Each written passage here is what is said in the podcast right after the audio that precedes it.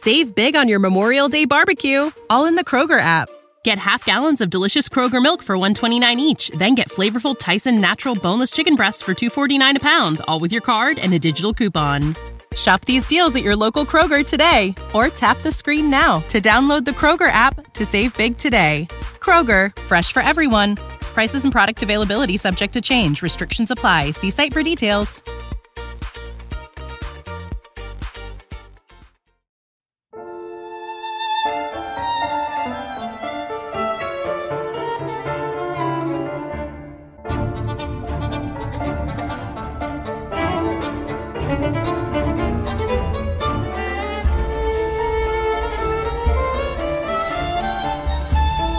Ana Karenina, de Lev Talstov.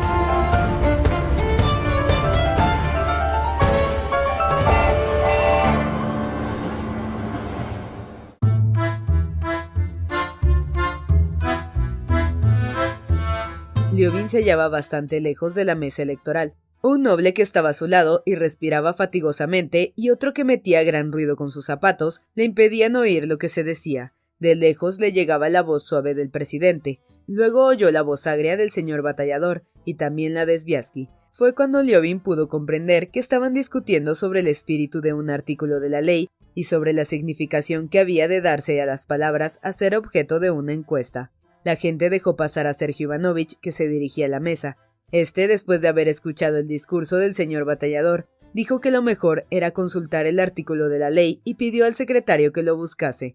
Sergio Ivanovich lo leyó y se puso a explicar su significación, pero entonces le interrumpió un propietario de tierras alto, grueso, encorvado, con bigotes teñidos, vestido con un uniforme estrecho que le levantaba el cuello por detrás. Este se acercó a la mesa y dando un golpe sobre ella con su sortija, gritó A votar. enseguida a votar. No hay por qué hablar más. De pronto se levantaron varias voces a la vez. El noble alto, el de la sortija, gritaba más que ninguno, poniéndose más y más irritado.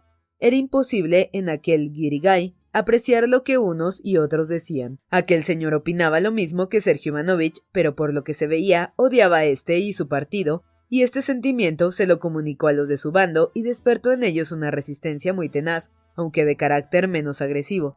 Hablaban a gritos con gran irritación y por un momento se produjo un terrible alboroto que obligó al presidente provincial a gritar también reclamando orden. A votar, a votar, el que sea noble lo comprenderá. Nosotros vertimos nuestra sangre, la confianza del monarca. No hay que escuchar al presidente. No puede mandarnos. No se trata de eso. A votar enseguida. ¡Qué asco! decían gritos irascibles que sonaban por todas partes. Las miradas y los rostros estaban aún más irritados e inflamados que las palabras y expresaban un odio irreconciliable. Liobin seguía sin comprender de qué se trataba y le pareció imposible que se pusiera tanta pasión en discutir si se debía o no votar la opinión referente a Flero. Como después le explicó Sergio Ivanovich, Liobin había olvidado aquel silogismo según el cual, para el bien general, era preciso que se destituyera al presidente. Para destituir al presidente se necesitaba la mayoría de votos. Para tener mayoría de votos deberían dar el derecho de votar a Flerov, y por otorgar o no a Flerov este derecho a votar, se había discutido el artículo de la ley. Un voto puede decidirlo todo, y cuando se quiere ser útil a la causa común, dijo Sergio Ivanovich, hay que ser serio y consecuente. Pero Liovin había olvidado la explicación y estaba apesadumbrado de ver en tal estado de irritación a aquellos hombres, todos simpáticos, buenos, todos respetables, y para librarse de aquel sentimiento salió de la sala sin esperar el final, y se dirigió a otra donde no había más que los camareros cerca de los mostradores. Al ver a los criados y que con rostros tranquilos y animados se ocupaban de secar y disponer la vajilla, experimentó un sentimiento de alivio como si hubiera dejado una habitación de olor sofocante y pestilente para pasar al aire puro. Liovin se puso a pasear por la sala, mirando a todos ellos con placer.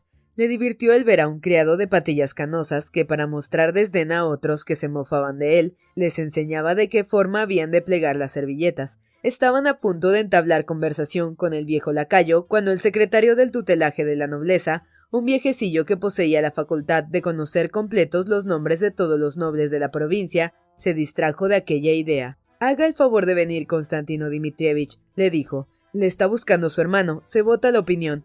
Leovin entró otra vez en la sala, recibió una boletita blanca y siguiendo a su hermano se acercó a la mesa, cerca de la cual, con rostro significativo, irónico, pasándose continuamente la mano derecha por la barba y oliéndola luego, estaba Sviasky. Sergio Ivanovich puso la mano en el cajón y metió su bolita procurando ocultar dónde lo hacía. Hecho esto, dejó pasar a Liobin, quedándose allí mismo. ¿Dónde la he de meter? lo dijo en voz baja, mientras que a su lado estaban hablando y esperaba que su pregunta no fuera oída por los demás. Pero los que habían callado de súbito y su pregunta tan inconveniente fue oída por los que estaban allí. Sergio Ivanovich frunció las cejas y le contestó muy serio y secamente, allí donde le dicten sus convicciones. Algunos sonrieron, Liobin se sonrojó y precipitadamente metió una mano bajo el paño, la derecha, que era donde tenía la bolita, luego recordó que debía meter también la otra mano, la izquierda, y la metió pero ya era tarde y aún más confuso se alejó con precipitación hacia las filas de atrás. 126 votos en pro y 98 en contra, se oyó decir al secretario que no pronunciaba la R. En aquel momento estalló una carcajada general. En el cajón habían encontrado un botón y dos nueces. Estaba otorgado a Flerov el permiso para votar. El Partido Nuevo había ganado la lucha, pero el viejo no se daba por vencido. Leovin oyó que pedían a Snetkov que presentara la candidatura. Vio cómo los nobles le rodeaban y vio cómo él hablaba con los nobles sin entender lo que decían. Snetkov les estaba diciendo en efecto que les agradecía mucho la confianza y el cariño que mostraban y que él creía merecido, pues todo lo que había hecho era por afecto a la nobleza, a la cual había consagrado doce años de trabajo. Repitió varias veces estas palabras. He trabajado con todas mis fuerzas, con todo mi corazón, y les aprecio y les estoy agradecido y de repente se detuvo porque las lágrimas le sofocaban y salió de la sala. Aquellas lágrimas provocadas por la conciencia de la injusticia que con él se cometía por su amor a la nobleza, o por bien por la tirantez de la situación en la cual se encontraba, sintiéndose rodeado de enemigos, conmovieron a la mayoría de los nobles, y también Liobin experimentó hacia Snetkov un sentimiento de afecto y simpatía. Al salir, el presidente provincial tropezó con Liobin en la puerta. Perdón, perdón, dijo como a un desconocido, pero al reconocerle le sonrió tímidamente. A Liobin le pareció que había querido decirle algo, pero no había podido por la emoción que experimentaba. La expresión de su rostro, toda su figura, vestida de uniforme con medallas y pasamanería y con pantalones blancos, le recordaron a Liobin el animal perseguido que ve crecer el peligro en torno a él. Esta expresión del rostro del presidente era más conmovedora para él, porque no más lejos que el día anterior había ido a casa de Snetkov para el asunto del tutelaje y lo había visto con toda su dignidad de hombre honrado, rodeado de toda su familia. Habitaba una casa espaciosa con muebles antiguos de familia. Los lacayos, algo sucios pero muy correctos, eran antiguos siervos que, aunque liberados, no habían cambiado de señor. Liobin vio como Snetkov acariciaba dulcemente y con gran cariño a su nietecita, una niña muy hermosa, hija de su hija. Recordó a la esposa del presidente, una señora gruesa, bondadosa, que llevaba una cofia con puntillas y se abrigaba con un chal turco. Recordó al hijo, un excelente muchacho, estudiante del sexto curso, el cual, al volver del colegio, saludó a su padre, besándole la mano con respeto y cariño, y las frases afectuosas de aliento que el anciano le dirigió y sus ademanes, que habían despertado en Liobin un vivo sentimiento de simpatía hacia Setkov. Ahora conmovido por aquellos recuerdos, buscaba decir algo agradable al anciano. Así que será usted de nuevo nuestro presidente, le dijo para animarle. No dudo, contestó Snetkov, mirando de reojo alrededor suyo. Estoy cansado. Ya soy viejo. Hay gente más digna y joven que yo. Que trabaje en ellos. Y el presidente desapareció por la puerta de al lado. Llegó el momento más solemne. Iba a empezar la votación. Los cabecillas de uno y otro bando contaban las bolas blancas y negras con los dedos. Las discusiones por causa de Flerov no solo dieron al nuevo partido la ventaja del voto de éste, sino que además les permitió ganar tiempo y hacer venir a otros tres nobles más, los cuales, por los manejos de los del partido viejo, no habían asistido a la anterior votación. Para ello, los de este partido habían emborrachado a dos de aquellos nobles que tenían debilidad por el vino y al tercero le habían quitado el uniforme pero los del nuevo partido, al enterarse de esto, tuvieron tiempo durante las discusiones respecto a Flerov para mandar vestir al noble dejado sin uniforme, recoger a los que se habían emborrachado y llevarlos a la votación. He traído a uno. Le he echado un cubo de agua encima y parece que podrá pasar, dijo el noble al que habían enviado a buscar al borracho, explicando el caso a Sviasky. ¿No está demasiado ebrio? ¿No se caerá? preguntó Sviasky meneando la cabeza. No, está bastante bien. Solo temo que aquí puedan darle más de beber. Ya he dado orden en la cantina de que de ningún modo le sirvan más bebida.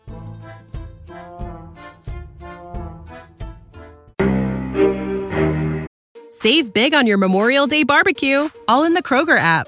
Get half gallons of delicious Kroger milk for 129 each, then get flavorful Tyson natural boneless chicken breasts for 249 a pound, all with your card and a digital coupon. Shop these deals at your local Kroger today or tap the screen now to download the Kroger app to save big today. Kroger, fresh for everyone. Prices and product availability subject to change. Restrictions apply. See site for details.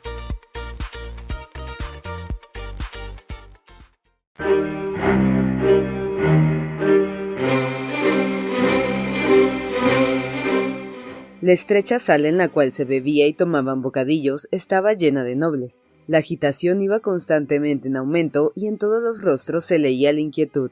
Los más animados eran, sin embargo, los cabecillas que sabían todos los detalles y el número de bolas. Eran los dirigentes del combate en perspectiva. Los demás, como soldados, se preparaban para la batalla, pero en tanto que comenzaban esta, buscaban pasar el rato divirtiéndose. Unos tomaban algo de pie o sentados en una de las mesitas, otros se paseaban por la sala o charlaban con sus amigos, a quienes hacía tiempo que no habían visto. Liobin no tenía ganas de comer, no era fumador, no quería juntarse con los suyos, es decir, con Sergio Ivanovich, Esteban Arkadievich, Sviasky y otros, que mantenían animada conversación, porque con ellos estaba Bronsky, vestido con su uniforme de caballerizo del emperador. Aún el día antes, Liobin le había visto en las elecciones y había evitado su encuentro, no queriendo saludarle. Ahora se acercó a la ventana y se sentó observando los grupos, escuchando lo que se decía a su alrededor.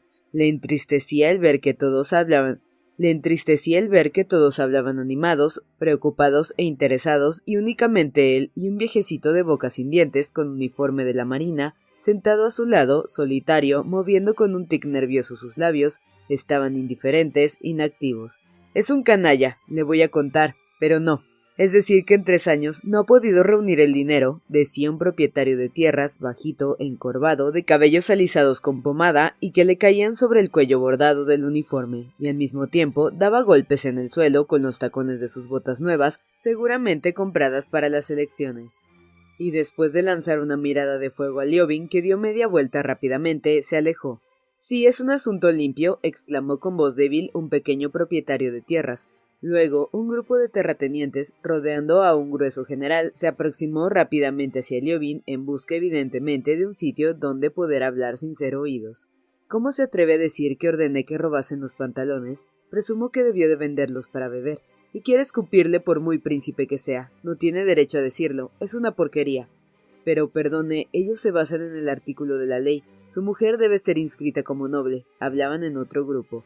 Al diablo con el artículo de la ley, lo digo con el corazón en la mano. Para eso hay nobles, hay que tener confianza.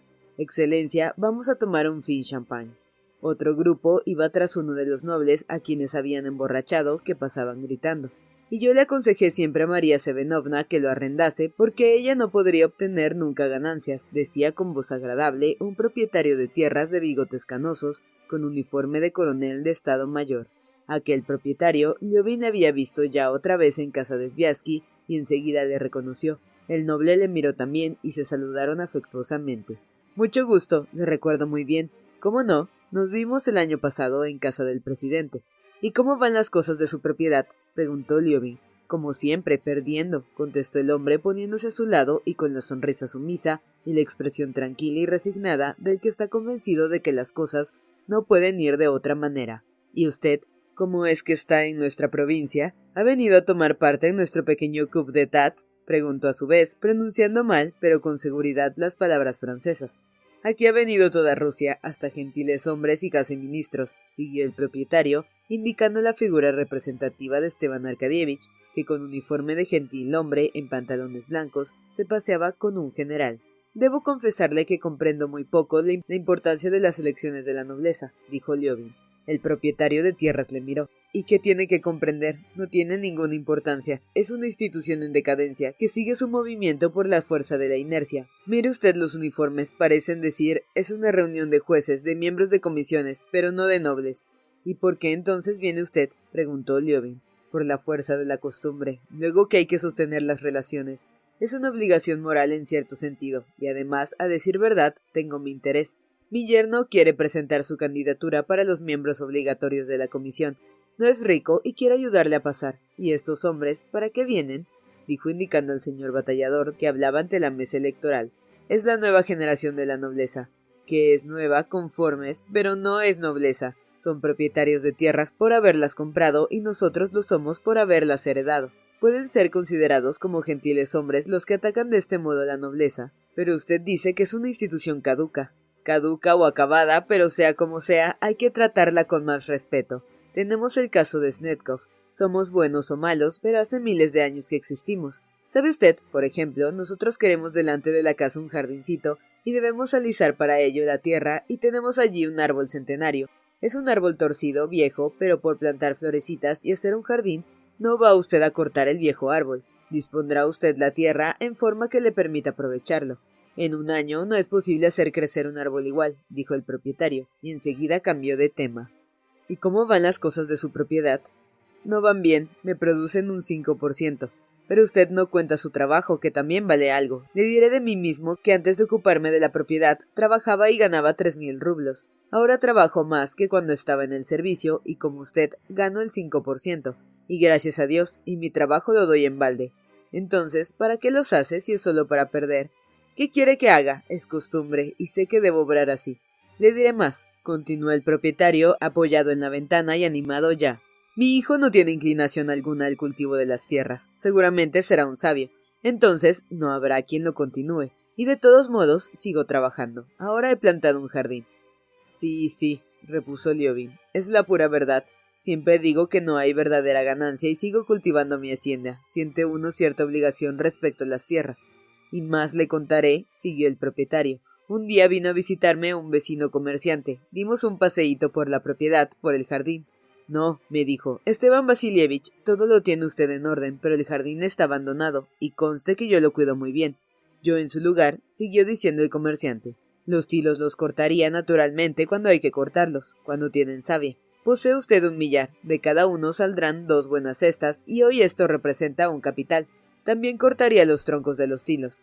Con ese dinero compraría vacas o tierras a bajo precio y las arrendaría a los campesinos, terminó Liovin con sonrisa que demostraba que más de una vez había hecho el cálculo semejantes, y con ello se haría una fortuna, mientras que usted y yo que Dios nos ayude solamente a guardar lo que tenemos y dejarlo así para nuestros hijos. He oído que se ha casado usted, indicó el propietario. Sí, contestó Liovin con orgullo y placer. Es muy extraño en el actual estado de las cosas, ¿no? Nosotros vivimos sin ganar y somos como las antiguas vestales puestas solamente para guardar un fuego sagrado. El propietario sonrió bajo sus bigotes blancos. Entre nosotros siguió la conversación. Está también, por ejemplo, nuestro amigo Nicolás Ivanovich Sviasky o el conde Bronsky, que ahora vive aquí. Estos quieren organizar la agricultura en mayor escala, pero hasta ahora, fuera de poner el capital, no han obtenido otro resultado. ¿Y por qué nosotros no hacemos como los comerciantes? ¿Por qué no cortamos los jardines para vender la madera? preguntó Liovin, volviendo al pensamiento que le había saltado antes. Pues por la razón, como ha dicho usted muy bien, somos una especie de vestales para guardar el fuego sagrado. Vender la madera no es asunto de nobles, y nuestra obra de nobles se hace, no aquí, en las elecciones, pero sí allí en nuestro rincón. Hay también un instinto nuestro propio que nos indica lo que debemos hacer y lo que no. Con los campesinos pasa lo mismo. Según vengo observando, cuando el campesino es bueno, arrienda cuantas tierras puede. Puede ser mala la tierra, pero él sigue labrándola. También lo hace sin calcular que ha de perder en ella. Así somos nosotros, dijo Liovin, y terminó al ver que Sviasky se le acercaba.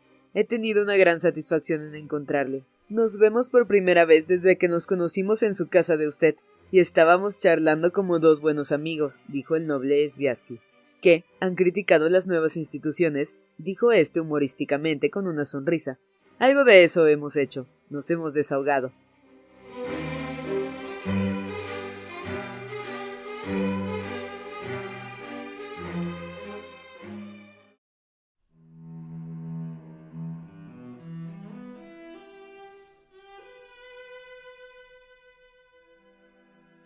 Sviasky tomó por el brazo a Liovin y le llevó a su grupo. Ahora Liovin ya no podía rehuir a Bronsky, el cual estaba con Esteban Arkadievich y Sergio Ivanovich y le miraba directamente mientras se aproximaba a ellos. Mucho gusto. Me parece que tuve el placer de encontrarla en casa de la princesa Sherbaski, dijo Bronsky dándole la mano. Oh, sí, me acuerdo muy bien de nuestro encuentro, contestó Liovin enrojeciendo. Enseguida se volvió a su hermano y se puso a hablar con él. Con ligera sonrisa, Bronsky continuó hablando con Sviasky, evidentemente sin ningún deseo de proseguir la conversación con Liovin. Pero éste, mientras charlaba con su hermano, no dejaba de observar a Bronsky con propósito de decirle algo y reparar con esto su brusquedad. ¿De qué se trata ahora? dijo mirando a Bronsky y Sviasky. De Snetkov, de si se decide o se niega a presentar su candidatura. Y él está conforme o no. Es precisamente esto, que no dice que sí ni que no, repuso Bronsky. Si él se niega, ¿quién presentará su candidatura? Quien quiera, contestó Sergio Ivanovich. Solo sé que no seré yo, dijo Bronsky, dirigiendo confundido una mirada irascible a un señor de aspecto irritado que estaba al lado de Sergio Ivanovich. Entonces, ¿quién? ¿Neviedovsky? preguntó Liovin sintiéndose interesado por la cuestión. Esta pregunta le resultó aún peor, ya que Nievedovsky y Sviasky eran los dos que se disputaban la candidatura. Por lo que se refiere a mí, afirmó el señor irritado, de ningún modo. Era el mismo Neviedovsky. Sviasky se lo presentó a Liovin y se saludaron cortésmente. Que parece que la cosa también te entusiasma, dijo Esteban Arkadievich a Liovin, guiñando al mismo tiempo el ojo a Bronsky. Esto es una especie de carrera, se pueden hacer apuestas. Sí, esto me exalta, dijo Bronsky, y una vez que se empieza hay ganas de ver la terminación. La lucha, exclamó frunciendo las cejas y apretando sus fuertes mandíbulas. Este Sviasky es un hombre de un gran sentido práctico, lo ve todo con una claridad. Oh, sí, contestó Bronsky distraídamente. Hubo un silencio durante el cual, por mirar algo, Bronsky dirigió su mirada a Liobin, a sus pies, a su uniforme, luego a su rostro, y al ver sus ojos puestos en él, contemplándole sombríamente, dijo ¿Y cómo es que usted, que habita en su pueblo, no es su juez de paz? Pues no veo que su uniforme sea el que corresponde a este cargo.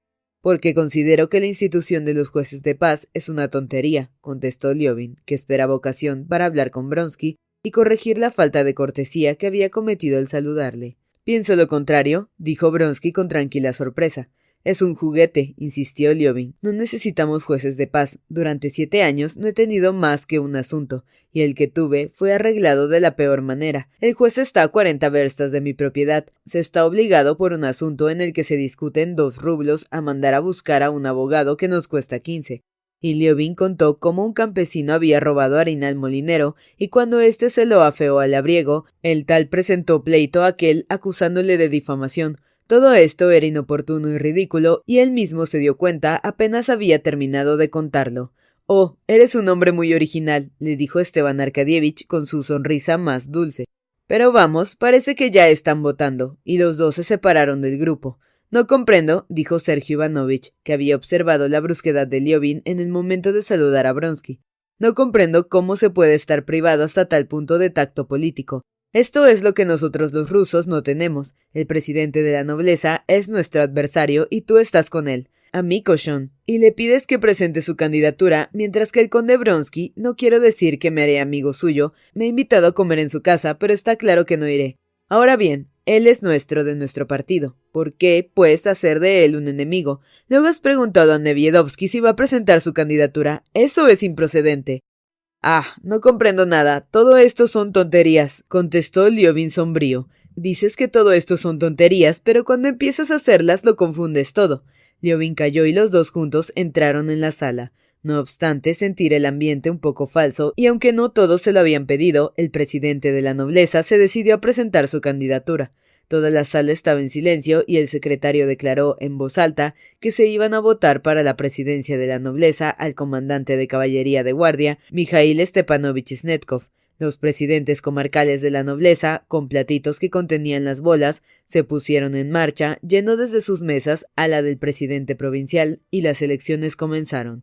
Pon la bola en la mano derecha, murmuró Esteban Arkadievich a Liovin cuando, siguiendo a su presidente, junto con su hermano, se acercaban a la mesa pero Liobin había olvidado la explicación que le dieron de la forma en que habían de actuar para ganar las elecciones, y pensó que Esteban Arkadievich quizás se habría equivocado indicándole que pusiera la bola en la mano derecha, ya que Snetkov era el enemigo. Al acercarse a la mesa tenía la bola en la mano derecha, pero temiendo en efecto que Esteban Arkadievich hubiera sufrido un error, delante mismo del cajón, la cambió de mano. El perito, puesto al lado de la mesa para inspeccionar la votación, y que solo por el movimiento del codo conocía dónde se ponía la bola, hizo una mueca de descontento. No, no tenía necesidad de desarrollar demasiado su facultad de penetración para conocer dónde la había metido Liobin. Todos callaron y se oyó el ruido de las bolas al moverlas para contarlas. Luego una voz proclamó el resultado, el número de bolas en pro y las que había en contra. El presidente resultaba elegido por gran mayoría. Todos, con gran estruendo, tumultuosamente, se dirigieron a las puertas. Snetkov entró y muchos nobles le rodearon felicitándole. Bueno, ya hemos terminado, preguntó Liovin a su hermano. No he hecho sino empezar, le contestó sonriendo Sviasky en vez de Sergio Ivanovich. El candidato para presidente puede aún obtener más bolas. Liovin se olvidó completamente de estas palabras. Solo recordó ahora que allí se decidía una cuestión muy delicada, pero no quería averiguar en qué consistía. De pronto se sintió triste y tuvo deseos de huir de toda aquella gente. Ya que no se le prestaba atención y nadie le necesitaba, se dirigió procurando pasar inadvertido a la sala en que se tomaban los bocadillos, y cuando vio a los criados se sintió aliviado. El más anciano de ellos le ofreció algo de comer y él aceptó comió croquetas de alubias y después de charlar con el lacayo que le habló de los señores a quienes servía, Liobin, no queriendo entrar de nuevo en la sala, donde se sentía tan a disgusto, se dirigió a las tribunas con la intención de ver qué sucedía allí. Las tribunas estaban llenas de damas, muy compuestas, adornadas con ricos vestidos, las cuales se inclinaban sobre las balaustradas y con gran interés procuraban no perder ni una palabra de lo que se hablaba abajo en la sala, al lado de las señoras estaban sentados o de pie profesores de colegios con sus clásicas levitas y oficiales. En todas partes hablaban de las elecciones, de que el presidente estaba cansado y de la marcha de los debates. En grupo, Liovin oyó alabar a su hermano. Una señora decía un abogado. Qué dichosa me siento de haber oído hablar a Kosnichev. Vale la pena quedarse sin comer. Es maravilloso. Con qué tono habla y con qué claridad. En el Palacio de Justicia ninguno de ustedes habla como él. Solo Maindel lo hace algo bien, pero ni siquiera él llega a la elocuencia de Kosnichev. Habiendo encontrado un sitio libre cerca de la balaustrada, Liobin se inclinó y se puso a mirar y escuchar. Todos los personajes estaban sentados, separados, en razón de comarcas, por pequeños tabiques. En el centro de la sala estaba un hombre de uniforme que con voz alta y suave proclamaba presenta su candidatura para presidente provincial de la nobleza el comandante de caballería del Estado Mayor, Eugenio Ivanovich Apuchtin. Después de un rato de silencio, se oyó la voz débil de un viejo. ¡Rehúsa! Candidatura de consejero de la corte, Pedro Petrovich, exclamó de nuevo el hombre que estaba en el centro. Rehúsa, contestó una voz joven y chillona. Se oyó el nombre de otro candidato y de nuevo un rehúsa. Así pasó cerca de una hora. Liobin, apoyado en la balaustrada, estaba mirando y escuchando.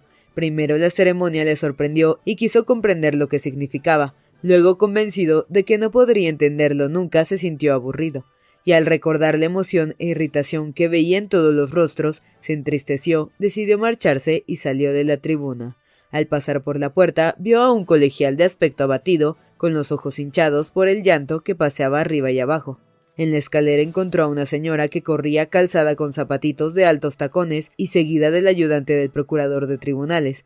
Ya le dije que no llegara usted tarde, exclamaba el jurista mientras Liobin daba paso a la señora.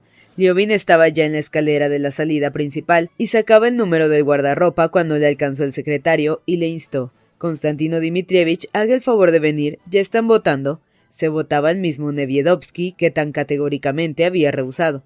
Liovin se dirigió a la sala que encontró cerrada. El secretario llamó, abrieron la puerta y antes de entrar él salieron dos propietarios de tierras con el rostro encendido, sofocado. Ya no puedo más, dijo uno de ellos. Detrás de los propietarios apareció el rostro descompuesto del presidente, que reflejaba un gran cansancio y hondo disgusto. Te he mandado que no dejara salir a nadie, dijo el presidente a Lugier. He abierto para dejar entrar, Excelencia. Dios mío. y con un suspiro profundo, andando penosamente, pausado y con la cabeza inclinada, el presidente se dirigió a través de la sala a la mesa electoral. Como daban por seguro sus partidarios, Neviedovsky, habiendo obtenido mayor número de votos que su rival, fue proclamado presidente provincial de la nobleza. Muchos estaban animados, alegres, llenos de entusiasmo, otros se mostraban descontentos y apesadumbrados. El antiguo presidente era presa de gran desesperación, cuando Neviedovsky salía de la sala, la gente le rodeó y le siguió con entusiasmo, del mismo modo como había seguido al gobernador el primer día al abrir las elecciones y del mismo modo que había seguido Snetkov cuando éste en su día había sido elegido presidente. Save big on your Memorial Day barbecue, all in the Kroger app. Get half gallons of delicious Kroger milk for 129 each, then get flavorful Tyson natural boneless chicken breasts for 249 a pound, all with your card and a digital coupon. Shop these deals at your local Kroger today or tap the screen now to download the Kroger app to save big today. Kroger, fresh for everyone. Prices and product availability subject to change. Restrictions apply. See site for details.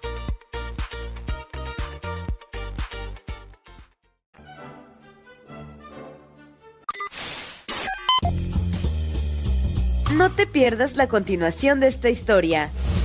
Capítulos todos los lunes, miércoles y viernes. Suscríbete. El Cuentero, con historias para tus oídos.